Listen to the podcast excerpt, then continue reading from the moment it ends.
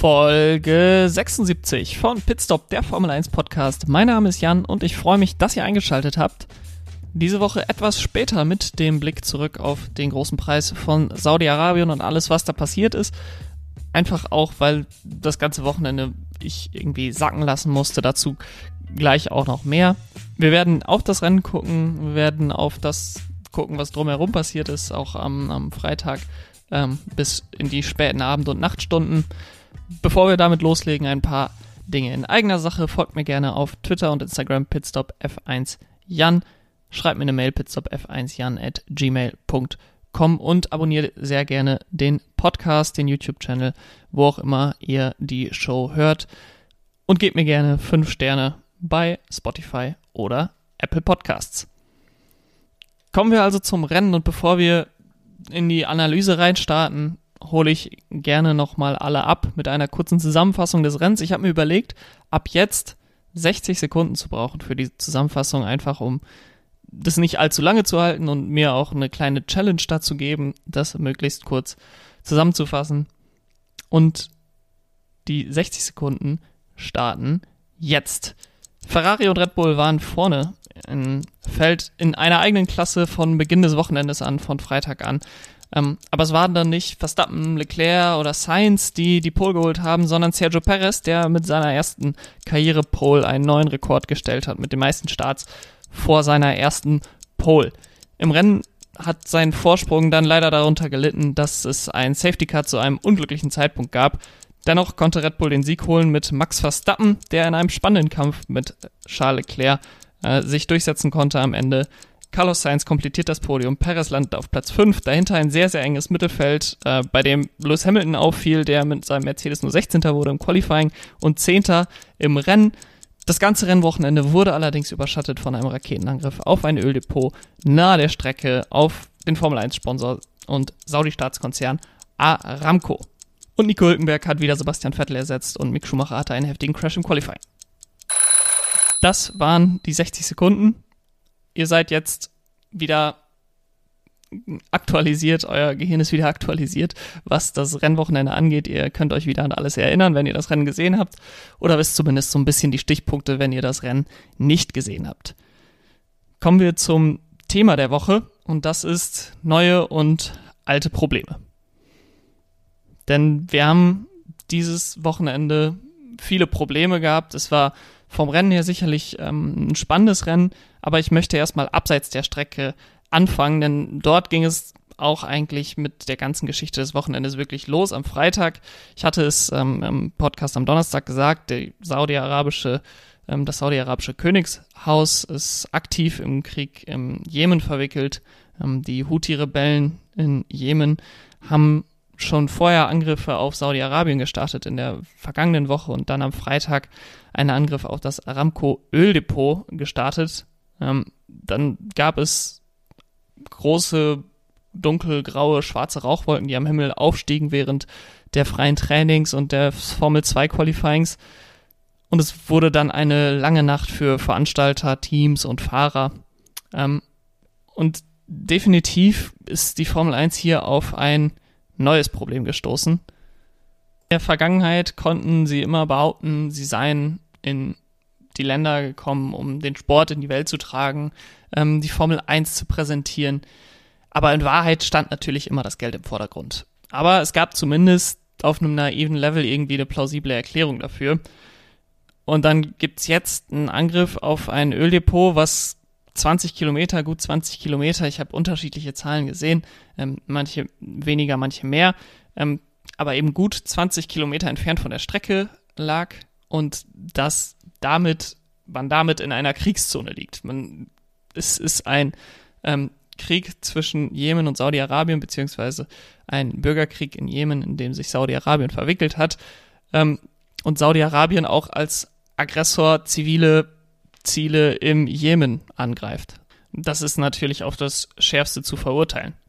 Ähm, ich will mich jetzt hier nicht auf eine oder andere Seite schlagen, aber die Formel 1 ist plötzlich Teil dieses Konflikts und durch ihre Haltung können sie sich nicht aus dem Konflikt raushalten, denn entweder stehen sie zu Saudi-Arabien, sie bleiben ähm, vor Ort, sie fahren das Rennen, sie glauben den Sicherheitsvorkehrungen vor Ort, dass diese gut genug sind. Oder sie reisen ab ähm, und man wird vielleicht auf irgendeine Weise vertragsbrüchig mit Saudi-Arabien, mit einem der größten Sponsoren, Aramco, was eben der saudische Staatskonzern, Staatsölkonzern ist. Ähm, und dadurch bringt man sich in eine schwierige Situation. Es war auch ein logistisches Problem, weil es keine Flüge zurück nach Europa, nach England gab, ähm, aber eben auch ein vertraglich finanzielles Problem. Und die Formel 1 hat sich hier entschieden zu fahren. Ähm, es gab Berichte, dass Saudi-Arabien gesagt hat, ihr könnt nicht, wir können nicht garantieren, dass ihr sicher das Land verlasst, wenn ihr nicht hier bleibt, was sich sehr nach Erpressen anhört. Ähm, die Berichte haben sich allerdings als falsch herausgestellt.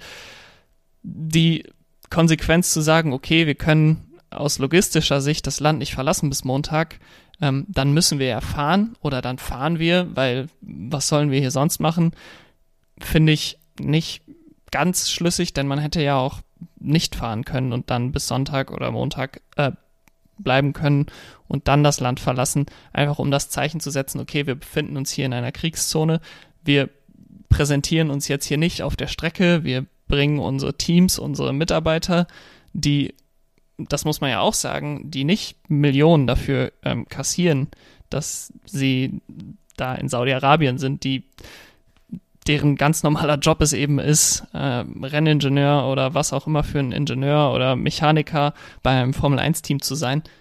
Aber man hat sich dafür entschieden zu fahren. Toto Wolf sagte, es gibt wohl keinen sicheren Ort in Saudi-Arabien, wo man sein könnte, als auf der Strecke. Was vielleicht sein mag, aber was das auch bedeutet, ist, dass man eindeutig in der Hand der saudischen Regierung beziehungsweise des saudischen Motorsportverbands, der eben das Rennen ausrichtet und für die Sicherheit dort zuständig war, aber damit eben auch einfach indirekt äh, des saudischen Königshauses, die alle staatlichen äh, Einrichtungen kontrollieren. Und das bedeutet eben, dass man sich da in ein Abhängigkeitsverhältnis, was die Sicherheit angeht, ähm, begeben hat. Und da muss es dann vielleicht gar nicht dazu gekommen sein, dass diese Worte ausgesprochen wurden, dass man ähm, die Sicherheit nicht garantieren kann, wenn das Rennen nicht gefahren wird, sondern sie ist einfach de facto, ist dieser, ist diese Aussage, steht sie im Raum, auch wenn sie nicht ausgesprochen wird. Die Fahrer konnten dann überzeugt werden zu fahren in einer sehr langen Fahrersitzung, in der sowohl die Teamchefs teilweise dabei waren, als auch Stefano Domenicali. Sie fordern jetzt im Nachgang offenbar mehr Mitbestimmungsrecht. Ich hoffe, dass es ein sehr produktiver Austausch zwischen den Fahrern auch war und ähm, dass sie jetzt auch im Nachgang nicht sagen, okay, das war jetzt eine einmalige Sache, sondern so wie die Formel 1 sich in den letzten Jahren präsentiert hat, eben ähm, durchaus nochmal vorkommen kann, so, so blöd das klingt. Und dieses neue Problem, dass man eben direkt in einen Krieg verwickelt wird als Formel 1, der, dies kommt einfach aus dem alten Problem, dass die Formel 1 einen Deal nach dem anderen eingeht, die von Deal zu Deal immer fragwürdiger werden und auch im Trend als Gesamtes betrachtet besorgniserregend sind, auch wenn die Formel 1 es schafft, jeden einzelnen dieser Deals immer vertretbar machen, vertretbar zu machen. Und das geht seit Jahren so. Als Liberty Media übernahm, war die Ansage, wir sind für die Fans da, Traditionsrennen soll gestärkt werden, ähm, zugunsten von ähm, nicht traditionellen Rennstrecken. Aber jetzt ist davon nichts mehr zu spüren. Es ist ja, was heißt schlimmer als zu Ecclestone-Zeiten, aber es ist eine Fortführung von dem, was Bernie Ecclestone Jahre zuvor betrieben hat. Man muss Liberty Media ähm, da nicht in Schutz nehmen. Die machen nämlich viel gute PR-Arbeit, wodurch das vielleicht weniger schlimm aussieht als bei Bernie Ecclestone, aber am Ende biedert man sich genauso bei ähm, den starken Männern, sind es nun mal ähm, in Russland lange Zeit, auch wenn man sich da jetzt von entfernt hat, aber in Saudi-Arabien, in Bahrain und jetzt auch in Katar und wieder in China. Im Gegensatz dazu werden Spa oder Barcelona oft genannt, wenn es darum geht, welche Traditionsstrecken gestrichen werden können, ähm, wenn wir Rennen verlieren müssen, weil wir neue Strecken ja, in den Formel-1-Kalender bekommen. Und es gibt dann Unterschied aus meiner Sicht ganz eindeutig zwischen wir wollen neue Märkte stärken und Geld abgreifen aus Händen, die die Menschen und im Falle von Saudi-Arabien auch Völkerrechte nicht würdigen. Neue Märkte stärken sieht so aus wie die Strategie, die derzeit in den USA gefahren wird, die man auch kritisch sehen kann. Wir werden ein drittes Rennen sehr wahrscheinlich bekommen in Las Vegas. Aber dort ist es mehr das Stärken des amerikanischen Markts, wo man merkt, wir haben da ein sehr, sehr starkes Wachstum, ähm, teilweise 30, 40 Prozent mehr Einschaltquoten als im letzten Jahr. Aber das ist eben nur sehr, sehr bedingt der Fall in Märkten wie Saudi-Arabien, Bahrain, Katar. Natürlich ist das auch dort der Fall. Natürlich werden auch dort die Märkte gestärkt, was die Formel 1 angeht. Die Formel 1 wird dort auch populärer. Aber hier geht es viel mehr darum, ähm, dass man sich dort das, das Geld ähm, aus den einzelnen Märkten zieht, weil man weiß, da ist Geld im Überfluss da und Märkte, die wie beispielsweise auch in Deutschland ähm, eher schwächer werden in den letzten Jahren, werden dann einfach vernachlässigt, anstatt dort das Potenzial wieder auszuschöpfen. Da wird derzeit noch ein Balanceakt gefahren, weil man sagt, okay, wir machen einfach mehr Rennen, aber wir kommen jetzt langsam an eine Grenze. Ich glaube, 23 Rennen ist inzwischen wirklich hart an der Grenze. Ich äh, hatte damals 20 Rennen schon für viel gehalten. Ähm, inzwischen würde ich wahrscheinlich sogar sagen, 20 Rennen sollte das Ziel sein der Formel 1 oder wäre die optimale Rennenanzahl. 23 finde ich schon, schon arg viel und Stefano Dominik, Dominicali spricht auch von 25 oder 30 Rennen. Von daher bin ich da sehr gespannt, wie sich das entwickeln wird. Ähm, aber dieser Balanceakt kommt dann eben in Gefahr, wenn man immer wieder neue Strecken aufnimmt, ähm, um dort Geld zu verdienen, muss man irgendwann auf Rennen in Europa verzichten, die nicht so viel Geld einbringen. Ich sehe aktuell keinen Weg in eine andere Richtung, außer dass es irgendwann so schlimm wird, dass ein krasses Umdenken einfach unausweichlich ist. Ähm, aber derzeit muss es, glaube ich, dafür erst nochmal noch schlimmer werden, als, als die ähm, Formel 1 es bisher, bisher macht.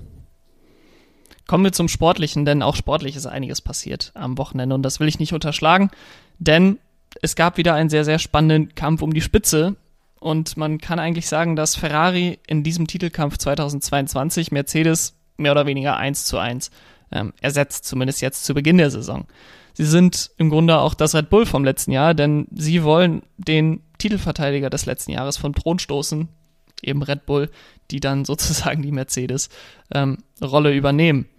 Leclerc und Verstappen haben sich bereits im ersten Rennen einen super spannenden und fairen, fairen Kampf geliefert, der dann am Ende wertlos war, weil Max Verstappen eben ausgeschieden ist.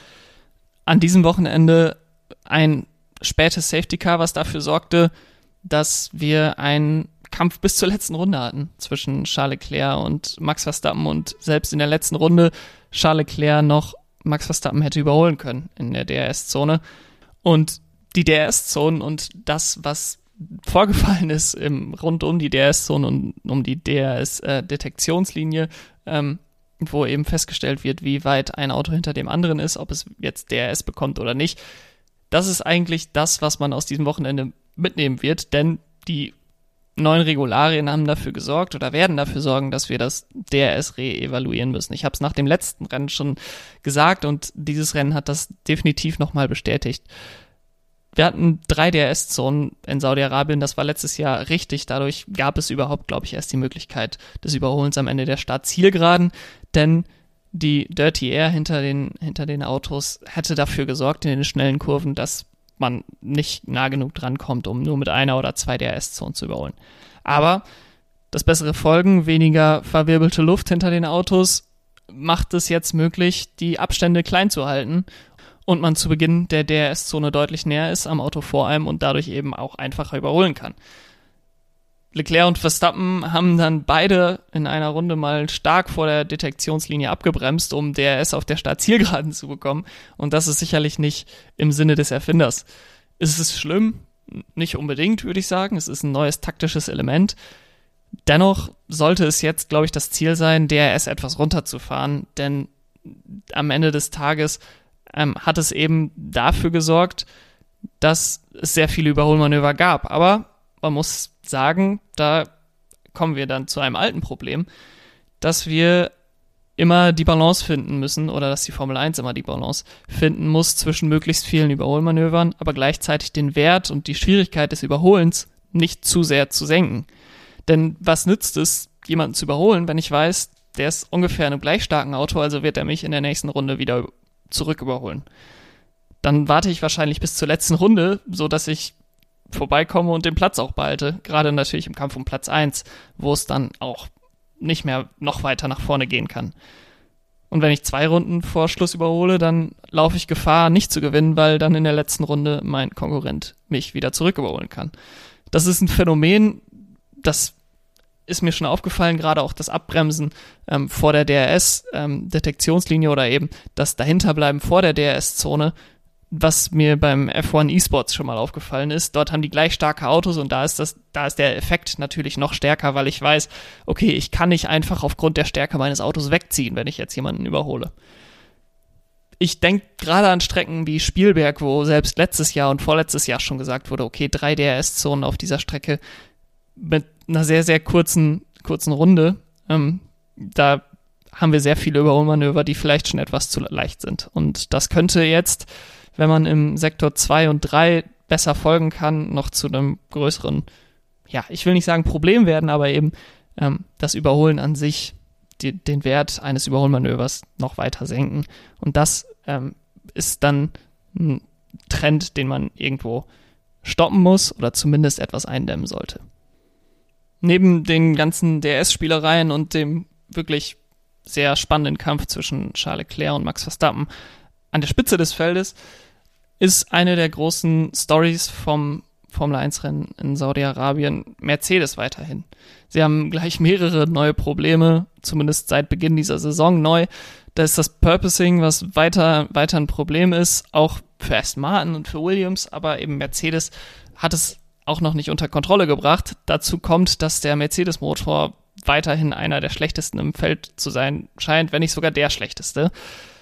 Und das führt dann dazu, dass man beim Setup ein bisschen experimentieren muss. Wie kriegen wir es hin, dass wir, dass wir trotzdem an der Spitze mitfahren können und dann eben auch Fehler macht. Lewis Hamilton scheidet das erste Mal in Qualifying Session 1 aus seit Brasilien 2007.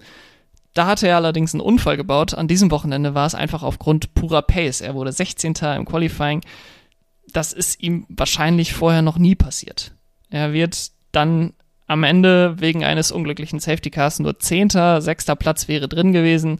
Es gab ein bisschen Verwirrung, ob er jetzt reinkommen darf oder nicht, weil kurze Zeit später die, die Boxengasse geschlossen wurde, weil Autos geborgen werden mussten. Nichtsdestotrotz, äh, zehnter Platz natürlich nicht besonders gut. Für ihn ein anderes neues Problem ist dann auch, wie sieht die Punkteverteilung dort unten aus, denn das sind eben Plätze, die Lewis Hamilton noch nicht kennt und deswegen fragte er dann auch am, am Radio, ähm, ich glaube etwas scherzhaft, viele wollen es ihm jetzt negativ auslegen. Ob es für Platz 10 überhaupt noch einen Punkt gibt, ähm, ich bin mir sehr, sehr sicher, dass Lewis Hamilton, der ein professioneller Rennfahrer ist, ähm, ganz genau weiß, wie viele Punkte es für welchen Platz gibt. George Russell war relativ gut unterwegs im Vergleich dazu. Er ist mit äh, Platz 5 ins Ziel gekommen und lässt daher hoffen, dass man einfach bei Lewis Hamilton mit dem, mit dem Setup ins Klo gegriffen hat. Mercedes haben sicherlich mehr Probleme als erhofft, aber das solide Punktesammeln jetzt zu Saisonbeginn auch, das lässt sie derzeit noch im WM-Kampf bleiben. Und auch ihr, ihre neuen Probleme fußen am Ende des Tages auf ein altes Problem, das die Formel 1 schon ewig kennt. Denn kein Team bleibt ewig an der Spitze. Acht Konstrukteurstitel in Folge, die Mercedes jetzt geholt hat, hat vorher noch kein noch so dominantes Team geschafft. Kein McLaren-Team der Welt, kein Ferrari-Team. Nur Mercedes hat das geschafft. Und sie haben eigentlich seit 2013 mit der Verpflichtung von Lewis Hamilton zu jedem Zeitpunkt jeden Schritt an die richtige Stelle gesetzt und jede Regeländerung, auch wenn sie nicht allzu groß waren, wobei auch 2017 wir eine große Regeländerung hatten, jede Regeländerung astrein verarbeitet haben. Bis auf letztes Jahr war es natürlich etwas schwieriger für sie, weil sie mehr unter den, der Umstellung gelitten haben. Und dass dann irgendwann mal der Tag kommt, wo eine Regelumstellung kommt und andere Teams, wo auch sehr, sehr schlaue Leute und sehr, sehr viel Geld dahinter sitzt, dann besser mit den Regeländerungen klarkommen als sie.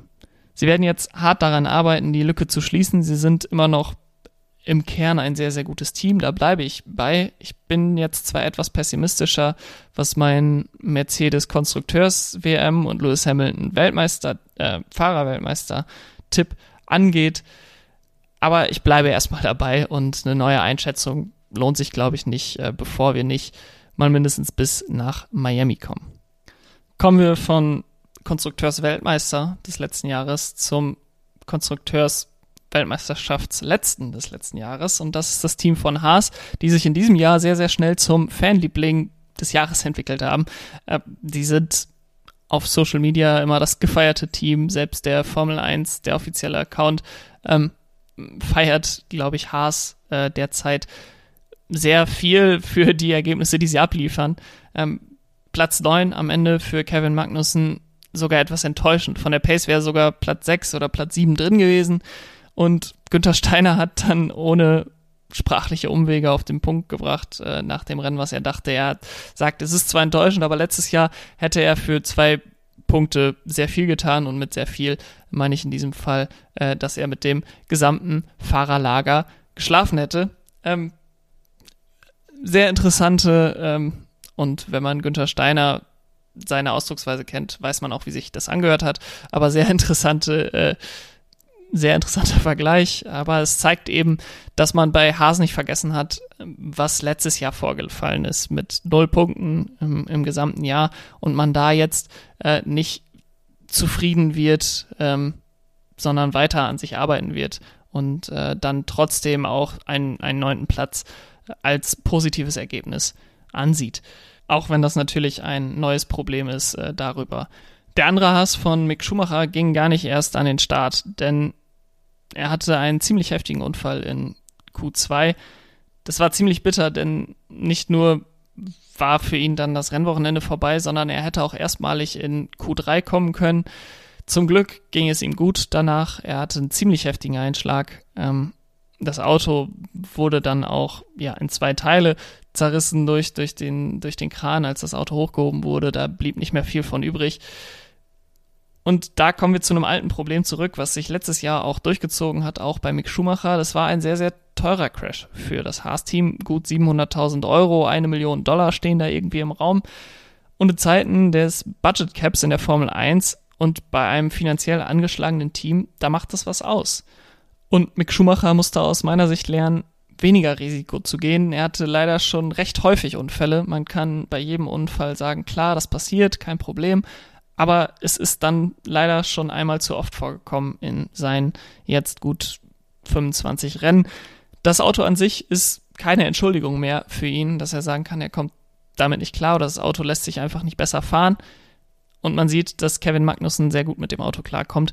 Dementsprechend hoffe ich, dass Mick Schumacher ähm, dort diese, diese Unfälle gerade im Qualifying abstellen kann und so dann auch den nächsten Schritt als Fahrer machen kann, indem er zuverlässiger auf einem guten Platz äh, ins Ziel kommt. Kommen wir nun zu dem Fahrer des Wochenendes und ich habe mich an diesem Wochenende, muss ich sagen, etwas schwer getan. Es gab viele gute Kandidaten dafür, allerdings keinen herausragenden Kandidaten wie letztes Wochenende äh, Charles Leclerc. Aber ich habe mich entschieden und der Fahrer des Wochenendes lautet Sergio Perez. Er holt seine erste Pole Position nach über 200 Rennen in der Formel 1.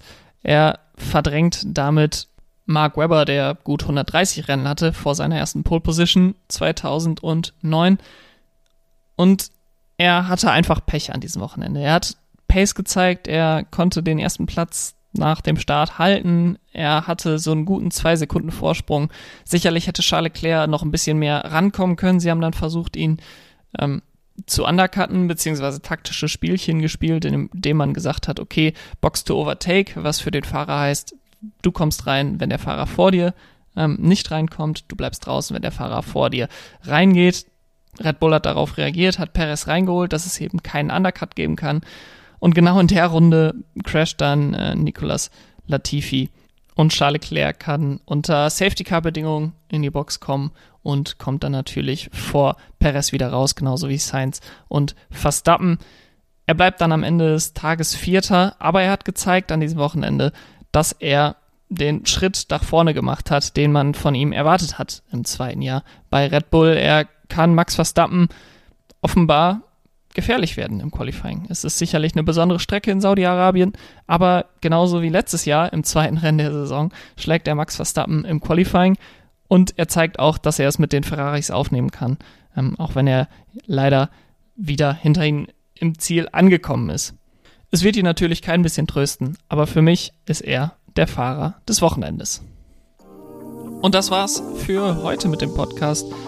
Ein etwas entzerrter Kalender bedeutet auch ein etwas entzerrterer äh, Podcast-Plan. Ich werde im Laufe der nächsten Woche irgendwann dann die Vorschau auf den großen Preis von Australien bringen, auf den ich mich sehr freue. Ähm, ich habe es in dem Vorschau-Podcast äh, gesagt, dass ich mich sehr auf Australien freue, weil es ein frühes Rennen ist. Ich finde das einfach, ähm, ja, ich glaube aus einem nostalgischen Grund äh, schön, die Rennen früh morgens zu haben. Und ich freue mich natürlich, wenn ihr dann auch wieder dabei seid. Um da sicher zu gehen, könnt ihr natürlich den Podcast abonnieren. Dann verpasst ihr keine Folge mehr. Und mir bleibt nichts anderes übrig, als euch eine schöne Woche zu wünschen. Bis dahin, macht's gut.